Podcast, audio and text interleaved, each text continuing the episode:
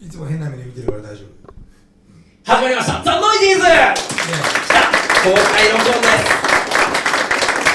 今回もお届けするのは私です。けど北山と。えー、さっき小林とえー、なぜか今日はゲストのジャンクアンタ吉田です。よろしくお願いします、はいよろしくお願いしいやいやいやいや。もうね僕らはドキュメンタリーを見ているようだった。このロボコップの、うん。吉田ロボコップの話を今日はしよう。ますほうほうほうあれ今日何本か今日3本収録？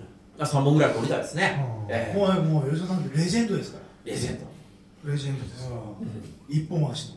まあまあまあまあまあ片足って言ったらやっぱねゾンビのあのねほらね神父さんだっけ？そうそう。片足だったよね。裏方足いますから。もうあの時からもうずっと片足って気になってたんだけどまさか自分が片足になると思わなかったけどさいやでもこの間ほら TBS のラジオ出られてたじゃないですかあああのアフターシックスジャンクションね、ええ。歌丸さんの番組歌丸さんの番組ね。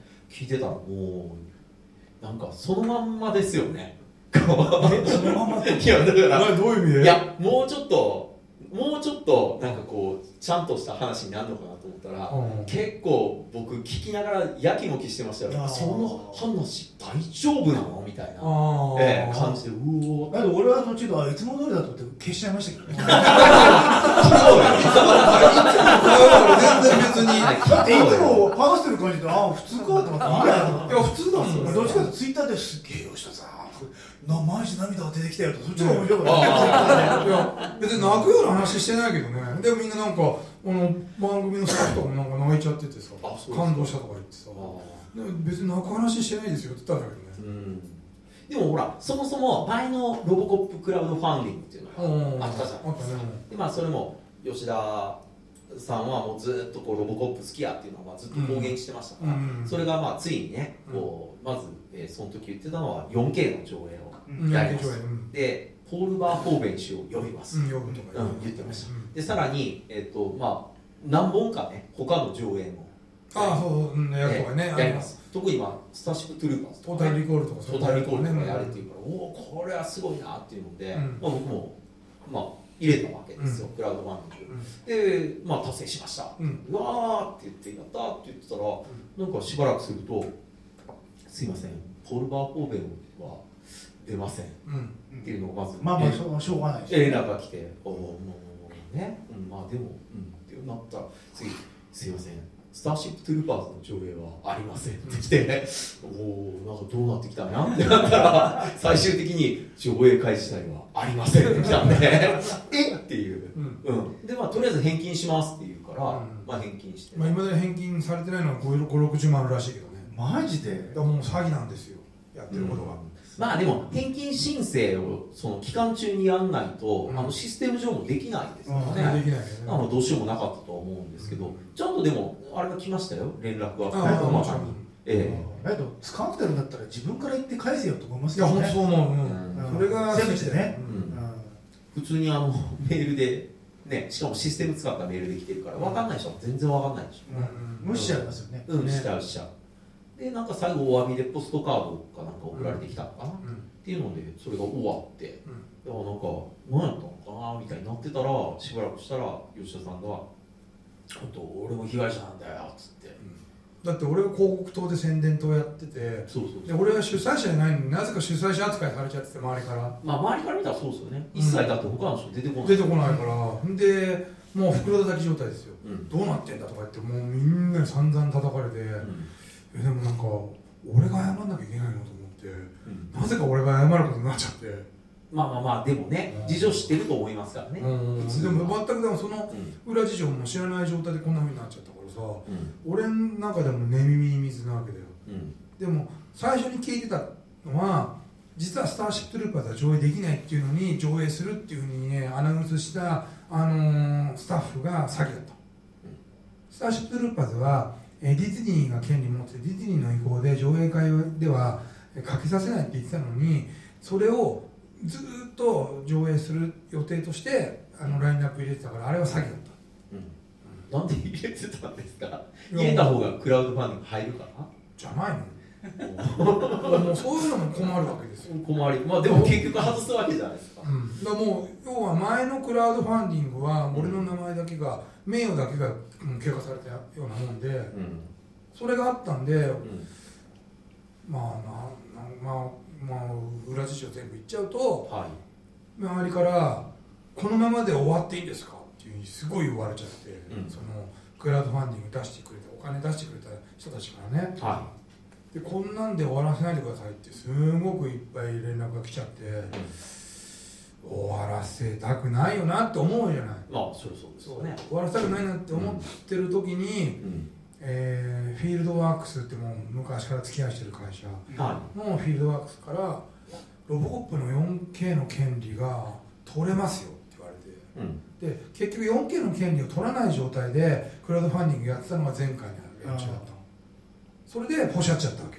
うん。で今回はロボコップの権利が取れるっていうからもうあのもう一回チャレンジする気はないですかっていうフィールドワークスから言われていやーもうそこまで頼まれたらやるしかないですねっつってうん。やりましょお。うもう孫正義じゃないけどやりましょうで。古すぎるから。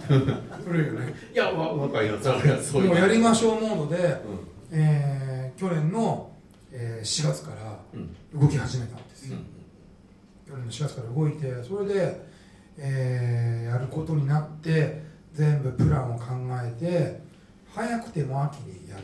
遅くても来年の1月にはやろうって話になって動いて動いてた先の6月に、えー右足切断して4ヶ月入院することになっちゃったから、うん。さあ困ったことだ。大変なことになったっていうことで、もうでもそれでももうやるしかないからもうやるって自分で決めちゃったからにはうん。もう後戻りできないなと思ったからで周りからは「うん入院して自分の体の方が大事じゃないですか」って言うから「いやいやいやもう自分のことなんかどうでもいい」っつって「やるって言ったんだからやる」っつってうん。もう絶対これクラウドファンディング成功させるっつってうん。でクラウドファンディングを退院したのが10月の14日に退院して11月の1日からクラウドファンディングやってもう準備期間たったの2週間でっていう。うんもうとんでもないスケジュールで強行してやってでクラウドファンディング始めてやった時もお金が全然集まらなかったです。で355万集めなきゃいけないんだけども全然最終日までまたこれも100万ちょっとしか110万ぐらいしか集まらなかったのかな最終そうですね。全然半分もいってなかった。行ってない行ってない全然、うん。でそれは前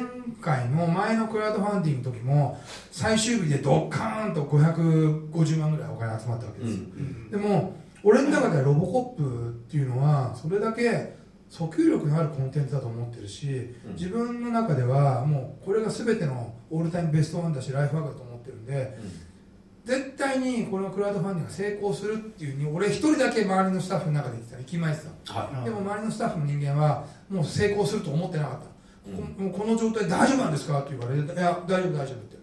どういう根拠で大丈夫なんですか？ロボコップだから大丈夫って言ったら意味が分かんないって周りに言われて。いやでもロボコップなんだよ前回だとロボコップだから最終日にボーンとお金が入ったわけじゃないみんなツンデレなんだよ。最終日までね何俺に地獄を味わわせようとしてるだけなんだよ。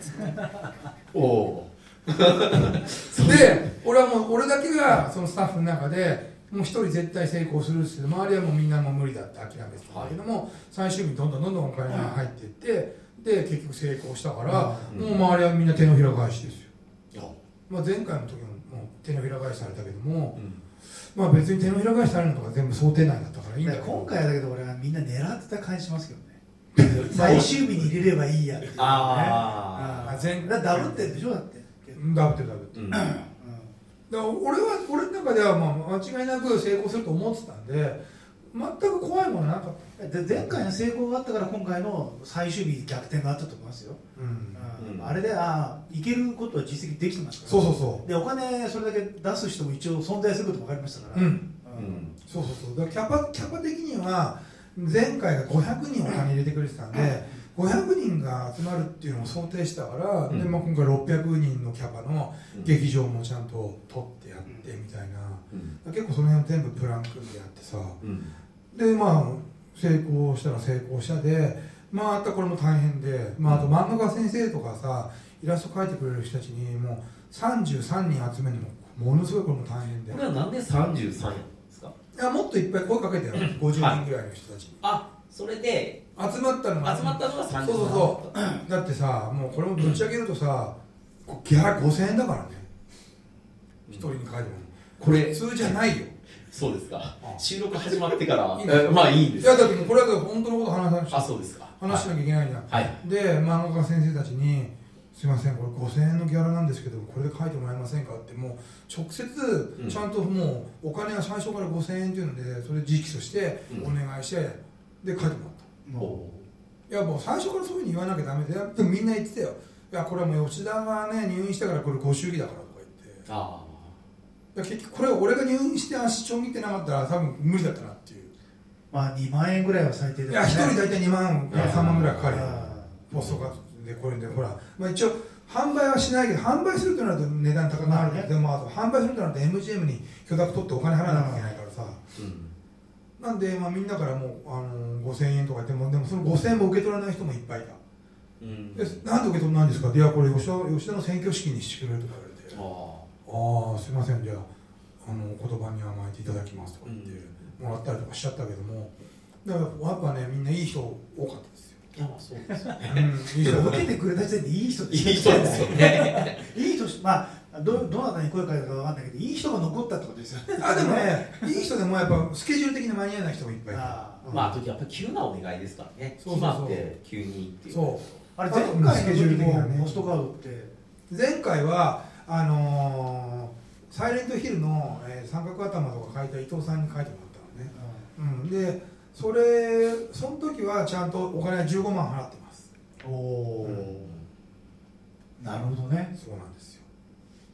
気合入ってますね。いやだから今回はもう本当お金もないしこれもだって、えークラウドファンディングが失敗したら全部自腹で俺は払わなきゃいけなかったからみんな。にねだからリスクはすごい高かったわけ。でも俺は成功すると思ってたあれ会場費もあれでしょ？だって結構先に決めたから。120万お金払う、ねだって。それ不成立だったらペナルティーのやつ払わなきゃいけないでしょ？俺だだからね。自分のお金全部払って。る、ね。うん。うん。だからもう4ヶ月プータロなのにもうどこに俺そんなお金があるかって言ったら自分で入院してた入院してる時に入ってきた保険のお金全部そっちにつぎ込んでああそっちにね。そう。帰ってきたまで全部そっちに。そう。だからもう本当むちゃくちゃなことばっかやってるからもう家族には怒られまくって。る でがまあまあ成立して、はい。えーポストカードも用意できて、はい。で当日イベントだったじゃないですか、でまあ小杉さんがねうん、中で炎のディスクコマンドのなんかちょっと小型版のような公開収録みたいな。公開収録みたいなそれもあのの公式のアナトミヤさんから声かけられたんでしょ？あそうですよね。うん。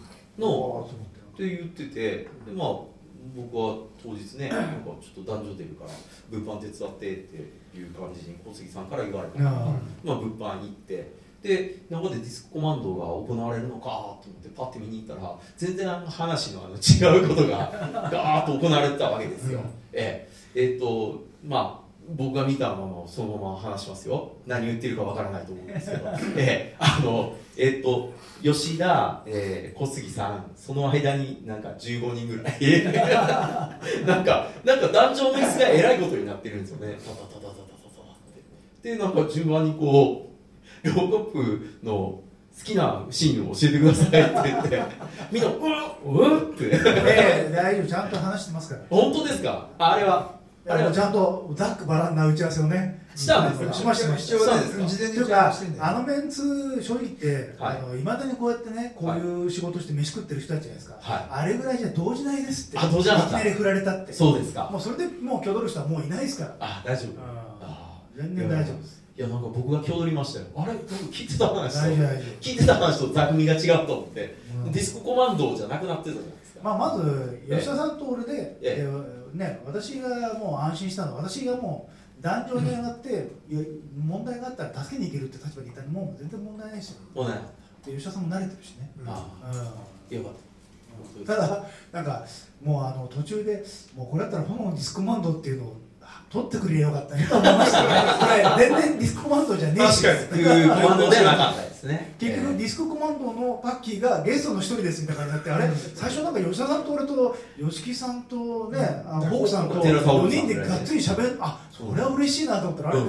どんどんゲストが決定決定これはもうちょっとこれ舞台挨拶みたいな感じでしかないなみたいな話になってこれで小野さんでしたっけ？うん。MC の。でもうあれは質問をみんなに投げる形に変更しまでお願いしますって。なるほど。でああいう質問形式形ででかった。ですねあとほらもうね劇場で使える時間が短かったからはうちらのトークもあそこ45分しかなかったんだよね。そうそう。それでさらにね。その前にほらチャイナが、なんだっけ IGN のね。公開収録っていうのをやっちゃってたから,、うんうんだから結局どんどんどんどんその話す時間もタイトになっちゃって。るはいはいそもそもそこで2人で喋ろうとしてたことは何やったんですか？いや別にノープランですよ。うん。えそれ決めてないあ北山さん分かってる好きやない。いやいや僕今日収録しようっていうその一番根本にあったのはそこなんですよ。だから公開であそこでディスコマンドやりますって言ってたのになんかいっぱい人がいてなんかやんなかったわけじゃないですか。じゃあここでねあの時に実はこういうことを喋ろうと思ってたんやとかロボコップのまだ知られざるこんなことがとかっていう話が今日はないないないない。俺はないですけど あの時もうとりあえずあのテレビシリーズも全部一応チェックして見に行ったぐらいですよ。ああ。あじゃあ上がってからかまあトークの流れで。そうそうそう。でもどっちかっていうと私が「吉田さんなんかないんですか?」みたいなおねだりしては聞き出してあとはもう正直言ってあれだね最初だったら奥さんと吉木さんいたらその話聞くだけでも40分なんて1位があっという間ですよ。あっという間でそうですかうん。ああ。全然あっという間だって何にもネタがなくたって吉田さんと喋ってるだけで1時間あっという間ですから、うん。まあくだらない話確かにね。収録前にすでにもう30分 ぐらい経ってましたからね。もうくだらない、ええ。1時間ぐらいやってますよ。あでなかったらあんな YouTube であんなバカ番組あんな続けてらんないですよ。ノープランだから続けられるんですよ、ねああ、うん。まあ、炎のディスクコマンド始まるまで炎のディスクコマンドで何喋るか分かんないですからね。ええ。なんノープラかンでしょ？なんか小杉さんのところにいっぱいディスクがこう積まれてるっていうことぐらいしか分かんないですから。ええ。そうか。ノープランだったんですね。うん。ええ。あともう聞いたらまだ話あるの本当に。言ったらあるよって言って。あああもうじゃあ大丈夫だと思った。うんあるんだったらまずでもその、えっとあのイベントの後で発表されたそのロボコップリターンズのうん。はいやつっていうのは、うん。吉田さんの中で情報って結構入ってる部分あるん今いっですかぱい MGM と付き合いしてるから情報はいっぱい入ってますけど、はい。まあ公開できる情報でいうと。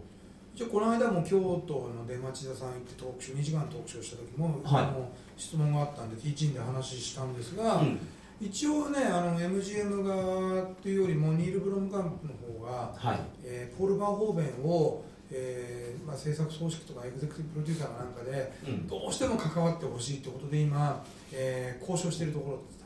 まあいやこれがこれを実現させないと話先が進まないっていうふうにニールがなんかねごねてるらしいので。やっぱリドリーのことでなんかちょっとトラウマになっちゃったんですよね。音体を絡ませないとまずいっていやーっていうかそれよりもポール・バーホーベンのことが大好きなんだってニールは、あうん、だだからこそチャッピーをやってるわけです。よ、うん。うんチャッピーはロボコップそのままじゃない。うん。やってる。チャッピーのあのまあ敵が出てきた時にまあまあロボコップのうん、ナイト・トゥ・ナインみたいなね。みたいな出てきましたからね。ねあれも全部イメージしてるわけです、うん。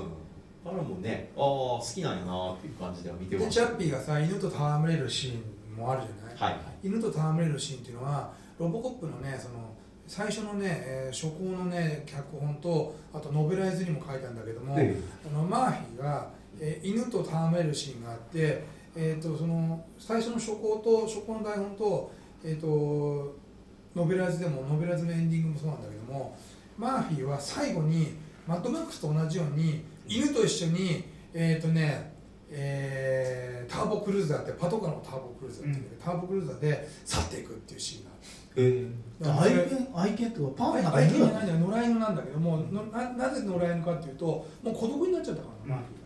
要は奥さんと、えー息子は自分が殉職して死んでるっていうふうに思ってるから引っ越ししちゃっていなくなったわけじゃない。うん。で奥さんと息子さんはもうアレックス・マーフィーイコールロボコ知らない状態でもう街からいなくなっちゃったんですよ、でそこでアイデンティティの復活ですよ、あのママーフィーが。でマーフィーが復活して自分の自我を取り戻してそれでもう自分の奥さんと息子がいなくなったところでもうモニターパンチするじゃない、うん。あの時からもう完全にもう自分に目覚めちゃって。で最初のその、えー台本の初稿とかさ小説版もそうなんだけどもそこからさらにマーフィーの人間性っていうのは深掘りされていくのうん。実は、でまあこれ別にまあ、まあ、ノベライズとかもみんな見ないから今言っちゃうけども、は最後に、えーその脚本の初稿とノベライズのエンディングっていうのはマーフィーがそのねディック・ジョーンズを撃ち殺していうん。あのわーっと怒ってあの殺すじゃない。うん。151階から落とすじゃない、はい。まあ、あのあれはね、ダイハードとか、ね、ガロー伝説のギーサー・ハワードの死ぬところとか、みんなね、パクってるんだけど、うん。あれはいいサンプリングになってるね、あのあの落ちるシーンをみんなまあパクってるあから、ダイハード1もあれを参考にしてる。参考にしてるから。ええみんなパクってる。あだってビルから落ちるのはアニメのゴルゴ13もビルから落ちますあれをどういうみんなそこから取り入れて。あれもドーソンビルから落ちますか？結構高いところ。結構高い。ゴルゴ13見てな ででででで、それで、はい。その後に続くのね、物語。実はあそこで終わって「その君の名は?」って言われてマーフィーだっていう、ね。腕、腕がいいからっつってそれ言うじゃない。そのオムニ社の社長にね、はい。その後に、えー本当はもう撮って撮った映像もあるんだけども、うん。その後に、えー、とアン・ルイス巡査が、うん。えー、とクラレンスに、ね、何発か撃たれて重傷を負って負ってる状態で、えー病院のベッドのところのシーンから始まるのね。はでそこまでちゃんと撮ってて。いうん。でそこで、えーテレビカメラかなんかが入ってあのいやもうこのねそのオムニ社の中の腐敗っていうのはこれで払拭されましたみたいな感じで全部インタビュー答えてて、で、えーその後にもうロボマーフィーとしてはもうオムニ社を浄化できたわけですよ。自分の復讐も終わってオムニ社も浄化できたから自分の役目は終わったんだけどもこれからもこうやって自分がもうロボコップとななってしまったからにはもう町の治安を守っていかなきゃいけない。うん。でも母親やあ女房と、えー息子がいなくなってるっていうこのね一末のその寂しさがあるわけですよ、うんそれで最後にマーフィーがうん。それを思い出しながら初めて泣くんですよロボコップが実は。泣くシーンがあるんですよ。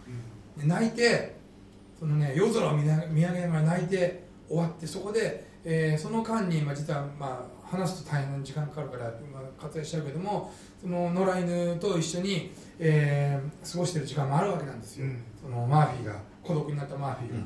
その野良犬がマーフィーのところに近づいてきてターボクルーザーに野良犬を助手席に乗せてマーフィーがターボクルーザーの運転席に乗ってそのまま走り去って消えてってそこでエンドっていうエンディングなんですよ。あ。のそういうのがあるんです。職場に犬連れてくるのはどうなんですか？それは小手凛ちゃんとか ね、まあ、深田恭子さんと同じような感じなんだけども、え職場じゃないんですこれ違うんですよそうですか。これはちゃんと表ですよ。あ表で。で。それでここ表でってどういうこと？あのまあそれで話を戻るけども、はチャッピーでもその犬と戯れるシーンがあったじゃん、ありますそれはちゃんとニールがえー小説版とか読んでるからそこまでやってたんですよ。チャッピーが犬と戯れるシーンっていうなるほどチャッピーと犬チャッピーが犬と戯れるシーン見た時にうわこれ本当ニールすげえなって、うん。もう最初のロボコップの初稿からねこれ小説まで全部チェックしてるわって分かった、うん。え。ーだからこれは、ね、評価しなきゃいけないなと思ったけどチャッピーはなぜか評価されなかった。まあけどあのロボの喋りがイライラしましたからね。ひどい。うん。え申し訳ないけど。おねんねしにあって。シュピって。チャピーチャピーとかあとなんかうるせえなこいつとかそこはダメだったんですよね。チャッピー腕腕とねなくなっちゃっちゃねうん。消えちゃうシーンとかもあれマーフィーのお前あれだとやっぱりお前は余命何日ってエリジウムのが好きなんですよ。あ展開に行けば一瞬で直してもらえるあれか。でもエリジウムはエリジウムでニールニール曰くエリジウムはもう5回も撮り直しさせられちゃってえ。であのジョディ・フォスターのシーンとかをちょっとかなり撮り直ししてるんだよね。えどっち側から撮るか？違う違う違う違う。扱いョディ・フォスターのシーンを結構カットしたりとかテンポ良くするためにとかえっとねあのソニーピクチャーズの重役連中っていうのはものすごいなんかねもうな難癖つける連中でもう自分たちが見てあのそのスニークプレビューやる前に自分たちが見てこれはねあの面白くないなと思ったらもうすぐそこで撮り直しって決めちゃう、えひどいんですよ。撮り直し追加追加撮影。ここカットみたいな。エンディングもこれ変えてとか言って。ーそれで、ね。えー、とエリジウムはエンディングもね随分ねカットさエンディング随分変えられちゃって、カットされてるシーンも多くて。本当前最最初のね映像はね150分ぐらいあるんですよ、うん。うんそこからどんどんどんどん切られちゃってだニールが作りたかったエリジウムじゃないんですよあれは、まあでしょうね、えー。だって最後ねあれだけいろいろ深刻なことやって最後殴り合っておしまいですからね、あれはソニーピクチャーズのせいなんですね。ソニーピクチャーズで全部これこれをやっちゃうんですよ。乱暴ですからねあれまあそう考えるとチャッピーは結構好きなようにできた方じゃないですかチャッピーだけは好き勝手やったなぜかというと、えーニールニール曰くチャッピーが、えーソニーピクチャーズの 3, あの3本契約のうちの3最後だったからうんまあ。最後だから好き勝手やるっていうそれは契約があったらしくて。うん。でほらね胴体半分ねまあ、あのちょん切れたりとか、はいああいうシーンとか入れちゃったりとかして、もう自分の好き放題やったんだよね。あマジっけ？そっか。ゴアシーンがコンマ何秒。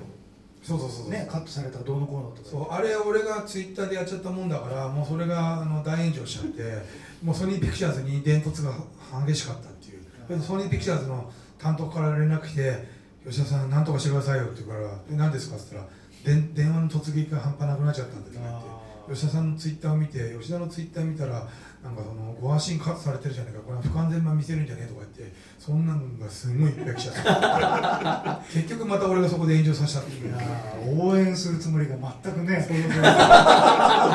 れ でこれ真実を語っただけなんだ。俺はあの辺りでもあのなんかねあなんかアンレーテッドとかなんかそこら辺の議論結構エクス何時っけ？結局キャリーもありましたよねその議論がね。そのうん。カットする権利が日本のあれで勝手にやるのはいかがなものかみたいな、ね、そうそうそう。で話ニールは知らなかったんだよねそうそうそう、うん。で監督本人にも了承を得てますみたいなんでソニーピクチャーズは最初に検討したんだけどあそしたらえ知らないよってそしたら嘘あの直接ツイッターで聞いたやつからそうそうそう。聞いたけど知らんって言ってるけど 嘘つきかーみたいになってでみんながわっしょいわっしょいねだけど実際もの見ると単が大したことないチャッピーに関してはそうですね。山ほどさほら80年代のホラー映画とか見てたら大したことないじゃん。あれぐらいのことも別にいいんじゃないのみたいな、うんいやでもそんなわわ言ってるけどみんな見に行かないじゃないですか、そうそうそう。そっちの方が問題ありますよね。そうそうそう。ねあれはどっちかというとウルヴァリンがタコ殴りにあるとか最大の見どころですよ。あ最高ですね、ええ。ウルヴァリンがなんか本当に悪いやつでしたからね、えヒュージャックはえ、ヒュージャックマン最高であすれヒュージャックマンがあそこのオフィスでボッコボコにされるのはさあれロボコップがクラレンスにやったことのオマージュなんだ ああのオアーのとこですか？だけどあれ見た後だとロボコップのクラレンさん相当手加減されてますよ。ね確かに。そういうことやっちゃダメなんだよズガーンって。あのあのでもロボコップのクラレンス喋らせないっていうのは最高ですよね。いやだからボーンあ、あれアはねじあの自白が欲しいわけじゃないですそうそうそう。見た見ないだけですから。ーちょっと待って思ったそれで「お前警官だろ」って言ったら「うんまあそうか」って。あんだけ投げといていやー。でもロボコップの中でクラレンスっていうのはもともとキャラクター設定があって、はい。クラレンスは臆病な設定なんだよね。あそうなんですか？そうそうそう。臆病な設定だからあそこで自白しちゃううーん。あそうですよね。オムニシャがって言っちゃいますからね。そうそうそう。で結局クラレンスは仲間がいないと何もできないっていう設定になってて。であのエミールは「えー、海」ってやってるあのエミール。エミールは運転映画見てない手だって人には全く分かんないそれ変化する前で言い。らエミルじゃないでしょ。だってそれ変化した後ですよね。それは価格薬品クラタとの意味ですよね。ええ。うんでもね昔はあのクラレンスがすぐゲロるところに、なんで根性がないなと思ったけど、うん。この年になると素直でいいわ。あのまず大切なことはやっぱりお金、はい。あとあの苦労をしたくない、ね。もうすごく理路整然としてる臆病っていう表現もできますけど、うんんそうかあもうそれは嫌なことだったら逃げて、うん。捕まった後またその後考えればいいやっていうすごいなんか賢いと思いますけどね。プロデューサーに聞いたらそのキャキャラクター設定っていうのは見た人間が一応分かるようにしてるから、まあ、あのあの映像を見てクラレンスがロボコップに自白したっていうのを見れば臆病な人間だなって分かると思うんだよねって言われたの。俺なんか逆に頭がいいとかもうまああれですよ。インプロでもうその場その場でうん。どれだけ自分のことをまあ大事にして生き残るかっていうことで なんかもうやっぱり見てるとやっぱり主義主張でやる人間なんて信じ信用できないじゃないですか、うん。まあ確かに。やっぱりもうあのいい楽しいことをしたりとかお金が欲しいってぽど信用できると思うんで、まあ、そういうやつやからあの道に入ってると思うんですよね。まっとうにいろいろ主義主張があったらちゃんと働いてると思うんで、うん。うん。適当に生きてるからもうああいう感じなわけでなんかますます好きになりましたね。あ分かりやすいあこの人は逆に言うとこうやってあのお前その怒ってるけど今度作るデルタシ人が集まってくるぜ。うん？なんかいろんな坂ね販売でこうやってなんかいろんな商売があるんだけどどうするってこうやってねバックステップで戻ってくるからかっこいい。ね バッケクラレンス2だもんね。そうそうそうそう。そう僕があれですよ。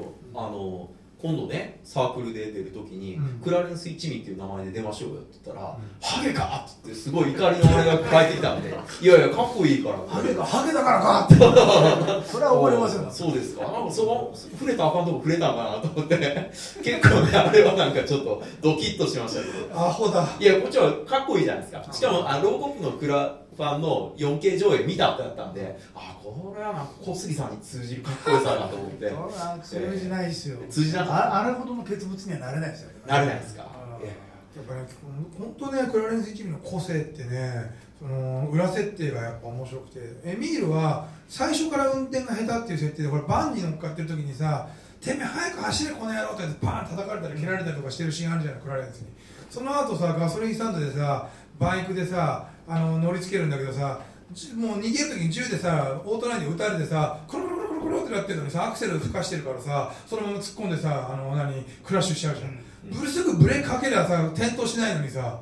でさ最後は最後でさ妖怪駅に突っ込むじゃない、だからね運転がものすごい下手なエミールなのに運転をさせてるっていうあれギャグなんだって ああなるほどねと思って、えー。こんな運転下手なやつにさ任しちゃうクラレンスもおかしいんだけど、はいはい。でもクラレンス一味っていうのは結局コメディなんだって。うん。あのキャラクターは。前のクラレスやねで多分一番下っ端なわけでしょ？うん。まあエミールうん。はだからやっぱり運転させてるのかなと思いますけどね、ううん。うん。あだけど居場所を作ってあげてるってことじゃないですか一応。まあね。あ最低限このぐらいやれよみたいな、うん。俺たちと一緒にやるんだったらみたいあとほらあのレイ・ワイズいるじゃない、リーランドおじさん、な、あのレイ・ワイズはものすごくずる賢い設定なんだっつってて、でほら、まああのまあ、ディスコでねあの金敵したけどね自分の足が痛くなっちゃってたけどあのほら彼はずる賢いからあのさクライマックスのさ、えー製鉄所のところのさところでもあの「へへへへ」って笑ってる黒人いたじゃん。あのハンチングボカいましたね。あの黒人が撃たれた時も自分でミートシールドにしたりとかさあと最後にさ何ほらあのクラレンスがさ「あもう殺さないでお前は警官だろ」とか言ってんのにさそこでさガコーンってやってさ鉄骨落としてさヒャッハーってやるじゃない？やっぱああいうさ小ずるいことばっかやるっていうのも全部あれキャラクター設定でもう色付けられてるからああいう設定になってる。なるほどなるほど。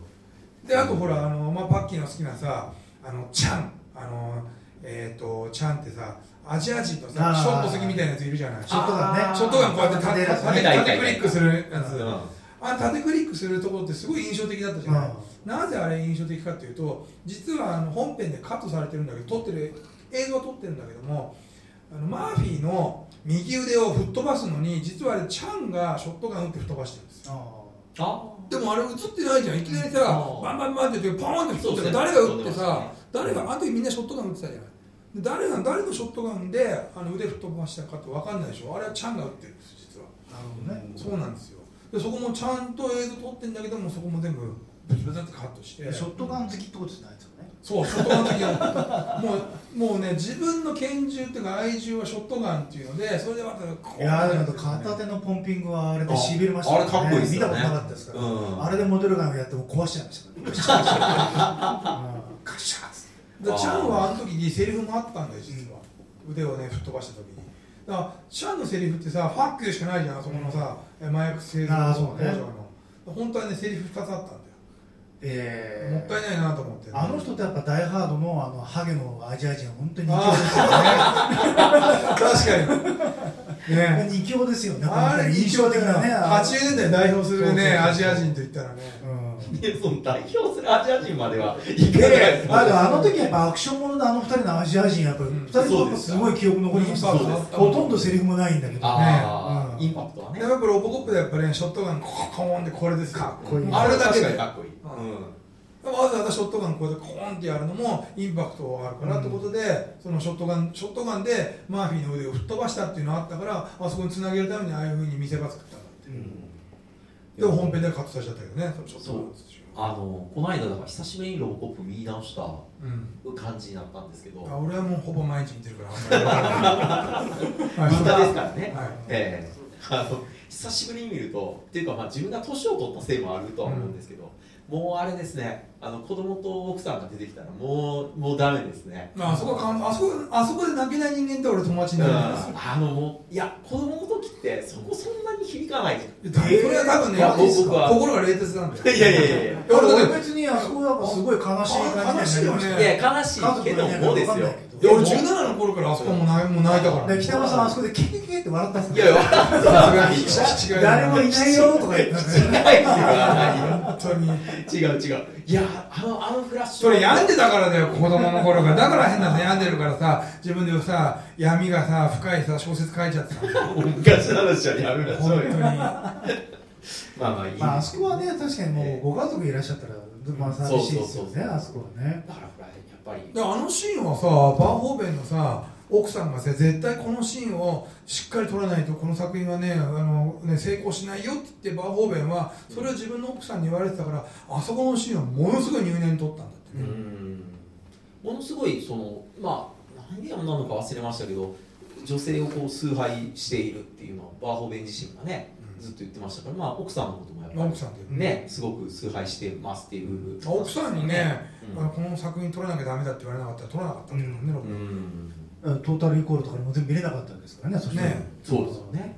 トータルリコールはねロボコップ2の時にね脚本家のストライキがあったからトータルリコールが撮れたわけで本来本来だったらロボコップ2撮るはずだったからね。まあうん。まあでもねやっぱそこでやっぱあの手のジャンルものをやっぱで取れる監督って実績ができなかったわけですよね,、まあね。スタートラインが。ああのホモのマリオ・カサールがさほらもうね。その頭文字いりました？あでもほら、まあほらマリオ・カサールって言われるすごく親しみができるじゃないですかああそういう人なのかって。ホモのマリオ・カサールは自分のパートナーのアンドリューえアンドリュー・バインだっけ、あの人がほらこの間亡くなっちゃったじゃないニュースに出てたけど、ん。あパートナー亡くなっちゃったからどうするのかなと思って。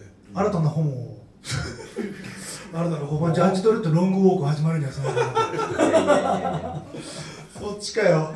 まあでもねああの勢いでトントントンっていってショーガールもすごいいい映画やったんですけどね。しょうがないだけどダメ出しでしょだって夜中にね世の中的にはねなんでって思いますけど。あんな傑作をね。面白いですけどね。僕その後インビジブルまで最高だと思いますよね。本当にもうゲスはね氷の微笑が抜けてるじゃん。スターシッパーズ。いやまあその辺はほら世間的には傑作になっちゃった。まあだけどほとんど海外向こうにね撮ったやつは結構それなりの評価ですよね。乗ってる時はね、コールド美少から。あとまああんまりオランダ時代に撮ってるとあんま変わんないんですけどね。コールド美少とかね、うん。4番目の男だったっけな、それとあんま変わんないんですよ。そうです。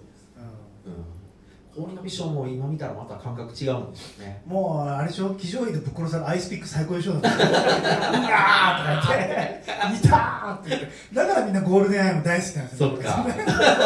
だって昔さあのアメリカのさこうアメリカで買った DVD の氷の微笑にさアイスピックがおまけついてたの。マジっすか？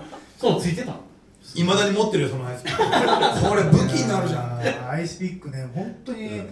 ババーホメンやっぱすごいのはね殺されてるのに笑えるってすごいセンスだと思いますよね、うん。確かにね。で、うん。あと深刻に思えない、うん。うんバーホーベンのゴアシーンとか殺人シーン、まあ、あれはもうほらギャグだって言ってねね。自分だとね。だからロボロボコップの冒頭でもそのあのエド209ですか、うん。わーっと出てきてじゃあちょっと実験しますあキニーがねあの惨殺されるし。そうそうそうそう。全然止まってくれないっていうね。こうあれ？佐渡止まるはずやのにみたいな。あと何秒です。何秒です。みたいな。銃置いても全然ダメで。最後バーってやられますけどあれがすごい面白いですもんね。だってあれってもともとはキニーにキニーが撃たれたら、うん。あのちゃんと演技指導してたんだけども、はい。あのキニー役のあの役役員重役の人間には、は踊るように撃たれてくれって言ったらこういうふうになってたおあそこはもうあそこもブラックジョークだからっつって。普通一発撃たれたらあのさ何あの銃であの弾で撃いたれ粉々ですよ。でしょ？うん。でもあれ多分ね銃じゃない機関砲ですから、ガンガンぶっ飛ぶじゃんでも普通の人は多分銃楽器詳しい人はあれ見た時に体バラバラになって肉片だらけになるとか、あともう窓ガラスまでちょ、ね、吹っ飛ばされるの分かるんだけどもあれを撃たれてこうやって、ね、ダンスするようにあーってやったらこれ笑えるからっつってああいう演出にしたんだよ。ああなるほどそれ知らない人間はまとまともに見ちゃうわけです。そっか、まあ、だから僕らが見てまあ、まと面白いもって感じまともったツッコミ入れるってこと？そうそうそうああそれはもう、うん。あんなんババカバカしい話ですからね。でしょ？うん、だってもうね銃が落ちた音がわからないからとかってそれでうん。目に見えてるのにうとうとするロボです。か ら結局あれもほらその、えー、とジョーンズがさこの「エド209」は市街地用にプログラムされた、えーとね、ほらマシンだって言って、市街地用だから最初に市街地用っていうに行って、はい。そこであの室内に持ってきて撃っちゃってるからほら銃をねその床に落っことした音と,、えー、とアスファルトに落とした音と違うからさ、うんそれで、ほら、まあ、あの、間違えてっていうか、もうね、エド209が、ここは、あの、室内じゃない、室内だって分かんないから、それで撃ち殺したっていうね。いやいやいや。まああのねあれはそれ以前に実弾を入れたまま持ってくる。それ以前にねうん。なぜ実弾を入れたのか重役室にあれ入れてきたのかってことですよね。あれもだからコメディなん。だよででもあそこの重役室にあったデザートイーグルは弾が入ってないって設定だったからだけど最後もちゃんと置いてありますよね。そでそれが普通の人が見てれば分かるけどあんな重役室に弾の込めたデザートイーグルなんて置かないから。それでジョーンズがあのオムニ社の社長にこういうふうにやってもうほらね人質に取るシーン、であそこでロボコップは弾が入ってないっていうのは当然分かった上であそこで撃とうとしたっていうね、ああいうなんか裏設定があるとかだけどやっぱねどう考えても俺実弾入ってると思うんですよデザートイーグルには。入ってない設定だっつっいやてけどあんなね実弾持ち込ましたロボを平気で重役してる暮らしですから絶対入ってますよあれ。ジョーンズが後から知らないうちに入れてたそうそうそうそう。あれでも役員がああやって死んでるわけじゃないですか、どうやって処理するんですかね。いやでもちゃんとあんな目撃者あのこっちへよこしてくれると終わりですよ。あれで終わり？シピピピピピってあおもちゃしかもあの会議室普通にまた使ってますからねだってあそこのシーンで一番笑わなきゃいけないのが救急車やっぱ救急車とかでもう死んでんのに救急車やべってどう考えてもあれだけ撃たれててもう息してないのに救急車やべっていうのはあれはなんかあそこでアドリブで作ったねギャグなんだあギャグなんだだけど意外にあのシーンは会場であんま笑い起きてなかったですよ。あら起きな。い真面目に見てました。あそう俺は面白い。キレて笑ったんですけどあんまり面白い笑ってなかっ日本人の感性だけはやっぱあれはまともに受あけ入れなそうですか。かったあれ本当最高たですよね。えだってね。偉そうに言ったのが血だるまになったとこがデルタシティの模型のにバーン飛ぶなんて超面白いじゃないですか。ろくなことにならないなこの計画っていういやいやもうもう不穏しかないですよね。ええ。じゃあ次の違う方に行こうかみたいな言ってもね。ね。だけどねあの撃たれてロックンロールってねあのターミネーター2の小峰さんぐらいのもんですからね。あ あのあそこの通路のところで。そうそうそう挟まれて。あれあれあれってバーッとされてしまうとあれオーバーすぎる。けどねあれまた自負アニメになってずっとなんか今みんな貼ってますよね。ええ。だから小峰さんはあれで歴史に残りましたからね。そうですね。だってもうあんな荷台ターミネーターに挟まれてこうやってもうボッコボコに撃たれますからね。あんな美味しいシーンないよ。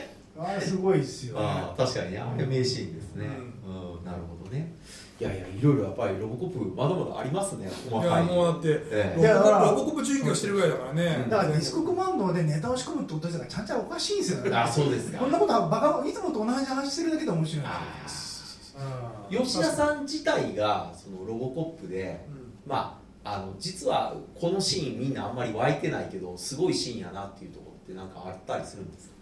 ちょっとこれ無茶ぶりですけどだからさっきみたいにみんな笑うようなとこであれなんで笑わないのかみたいなのとかなんかみんなスーッと見逃してるけど実はこれすごいシーンじゃねえのかとかってあります？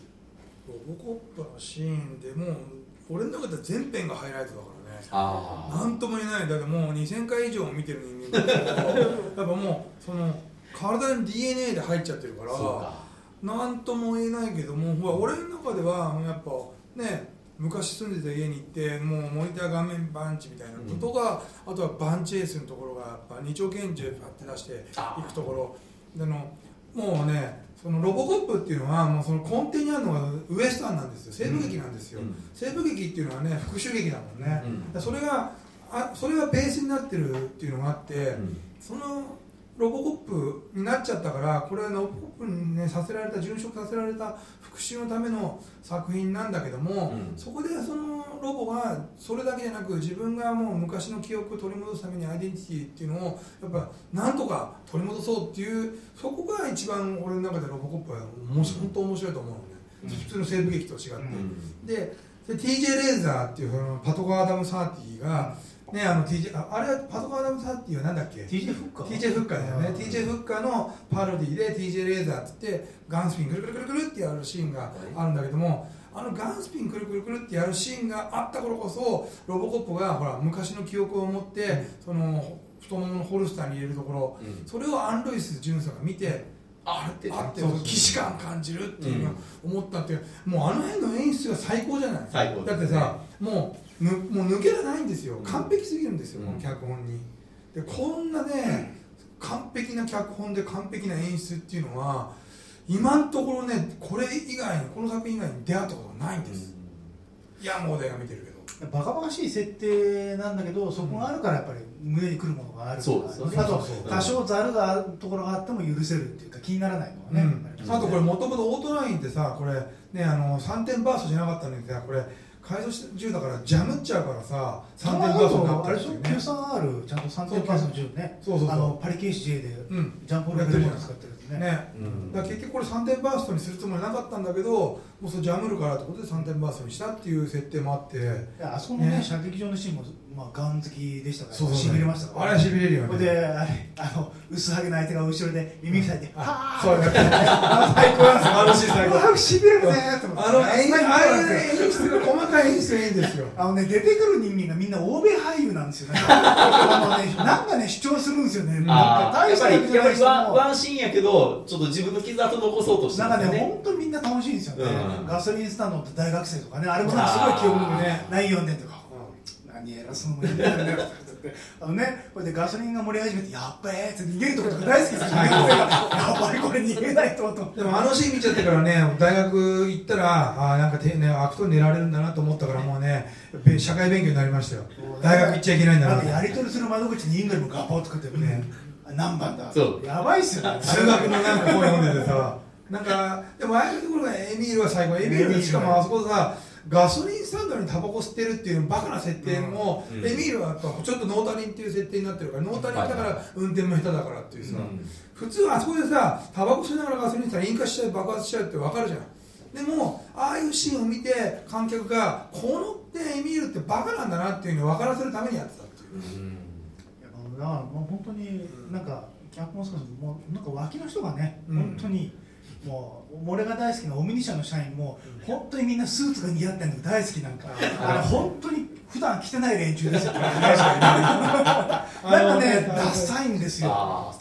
ちょっとねサイズがちょっと若干大きめな感じのなんかまああの当時はまた今と着こなしが違うかもしれないけどなんか本当に適当なやつ集めてスーツ着させてお前らこっち行けみたいなそういうねなんかそういう指示をされてる感じが本当いいんですよね。あでも。あいつらね本当にあのミニシは信用できない感じがねすごいするんですよ。あのこう小杉さんの好きなトイレのシーン。トイレのシーン、えートイレのシーンのみみんなこう消えていくじゃないですか。うんあれも衝撃ですからね面白いんですよ。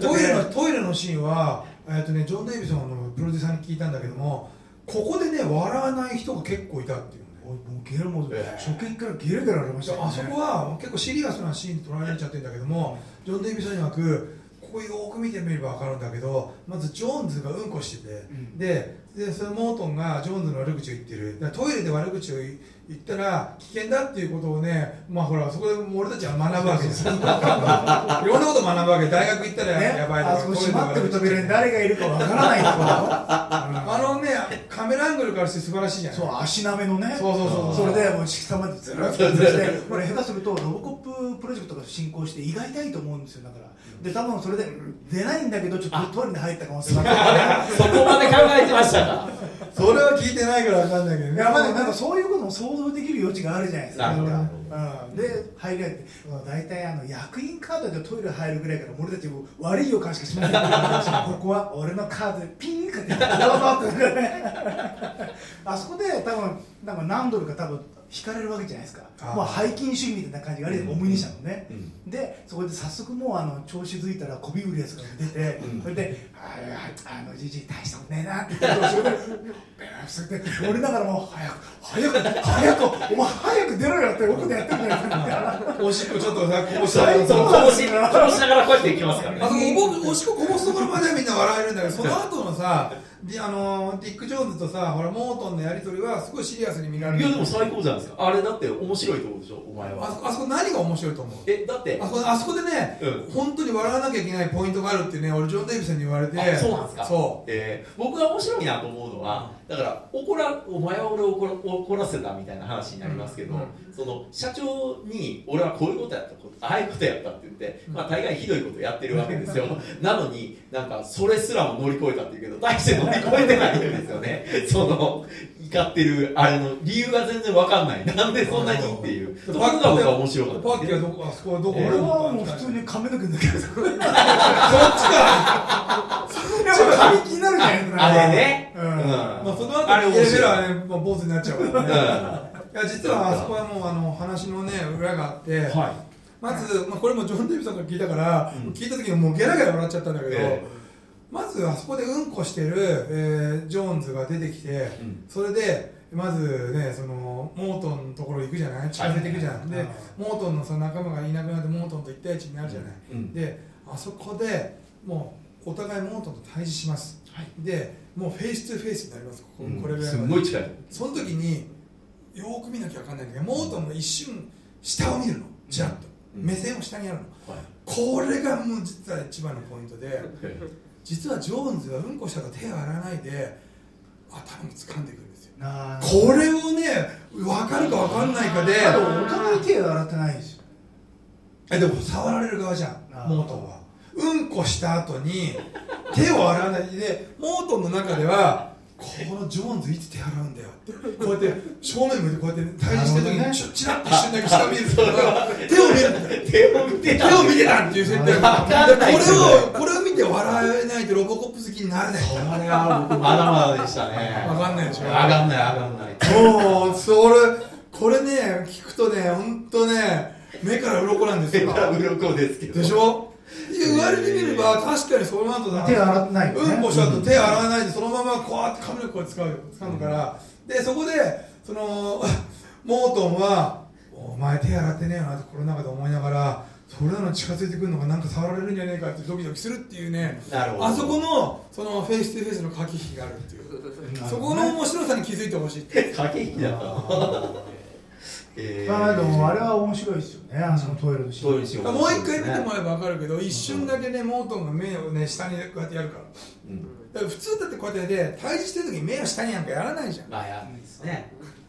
いやだからあれは目力にビビって目線をそらしたのかなって思ったんですよ、うん。こうちょっとああっていうこうなったのかなと思っそれはお前手洗ってねえよなっていうアピール。た、それじゃったんですそうね。だからロボコップは全編が一応ギャグで溢れてるんだよ、はい実はそういう意味で。トイレはね本当にあんな説明あの すごい CG とか使ってないのにもうあのオムニ社が一体どういう連中がいるのか全部あそこの説明できるのが すごいと思うんですよね。上下関係とか背筋守備であったりとか、うん。結局偉そうなこと言ってるけどもう周りのことばっかり気にしてる練習しかいないっていうのがあのトイレで全て。で深読みすればちょっとちょっとお腹調子が悪くなるかもしれないみたいな。だってね最後もまあ言ったら目の前でまた一人役員がビルの上から落とされて殺されたわけじゃないですか。あの黒人のやつがすんげえ喜んでますよね。うん。生きがね。ややったね。って相手が一番美味しい役なんだよね。もう2になってもいろいろとね社長のミュート支えてますから。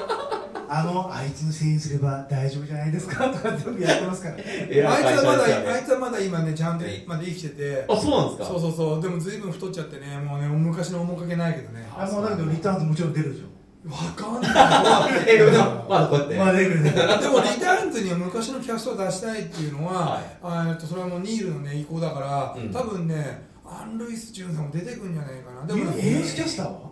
ニュースキャスターはもうでも年食っちゃあのおっってるし。さん出ないですかね。でこの間こんなふうにやってる。そうそうそうああの女と。うん。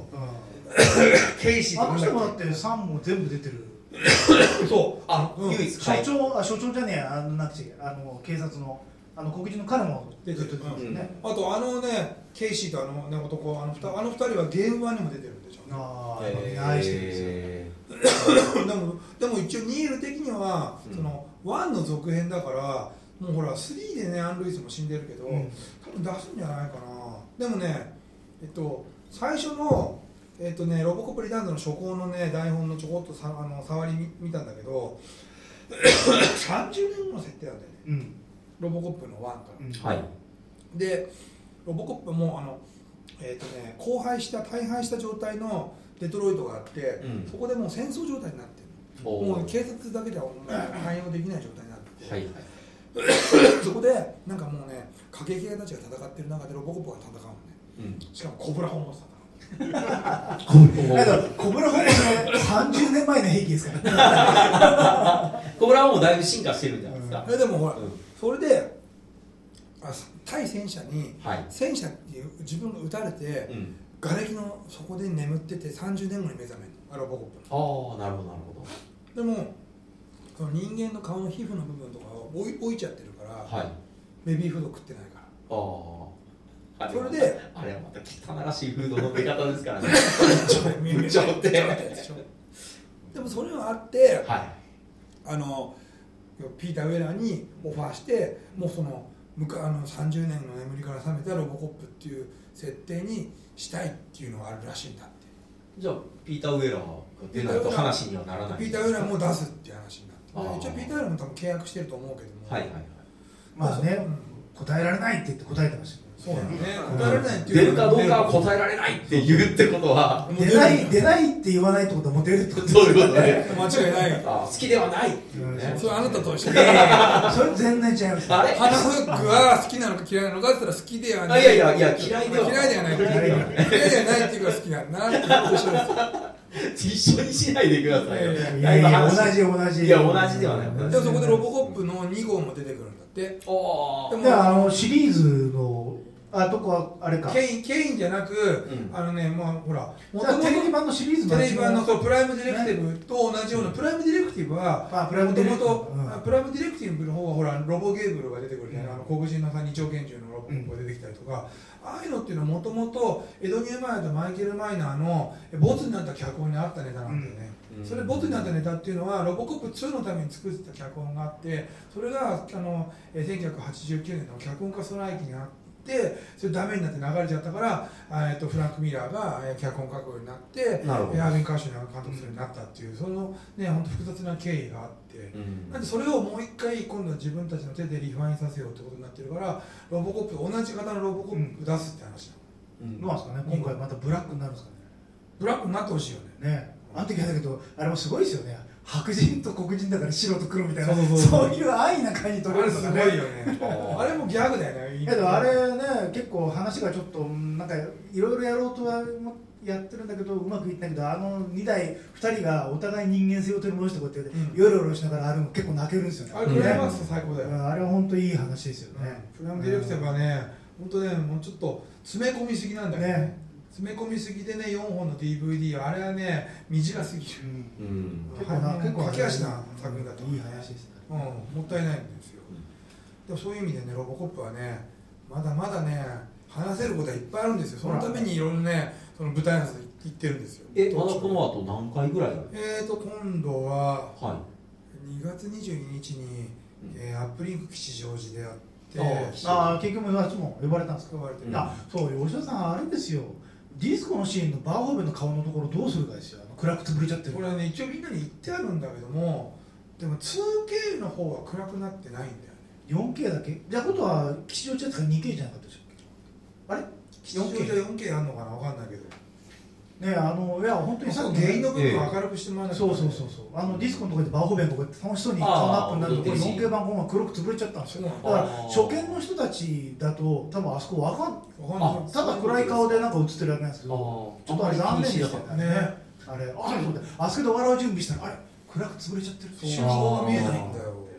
本当もったいなくて結構ねツイッター見てるとやっぱあそこで初めて見た方多かったみたいな。あそうですか？うん、漫画家さんでもね、うんあの初めて見たって人も結構うんすげえいたりとか結構でもやっぱり最初にテレビのシーンから始まるから逆に僕え 4K 間違って吉田なんか違う映像持ってきた すごい荒いやつがガガガガって最初出てきたから。そうそうそうそう。なんかねすごい不安になりましたいついつ 4K クオリティのが。もうねちょっとでも映像を知ったらそれは分かるでしょ。見る前にいやいやいやいや。そりゃ。それはねおかしいでしょ 4K なの。違うの持ってきたのかなわけないじゃんえ。え 4K がかけられる劇場がやっぱなかなかなくて、ねそれでお台場になったんですよ、ですね。うん。まあそんな感じで、うん。えーお届けしたんですけど、えーまだまだね公開収録この後も、えー続きますので、はい。えー後半はもうちょっと普通の普通のっていうかあれですけど雑花雑吹談いや花花吹吹はしない嫌いではないがいいけど嫌いではないのかもね。違う違うそういう話ではない込んだ方がいいそうですこのまあまあそんな感じでやれればと思います、えーどうも今日は皆さんありがとうございました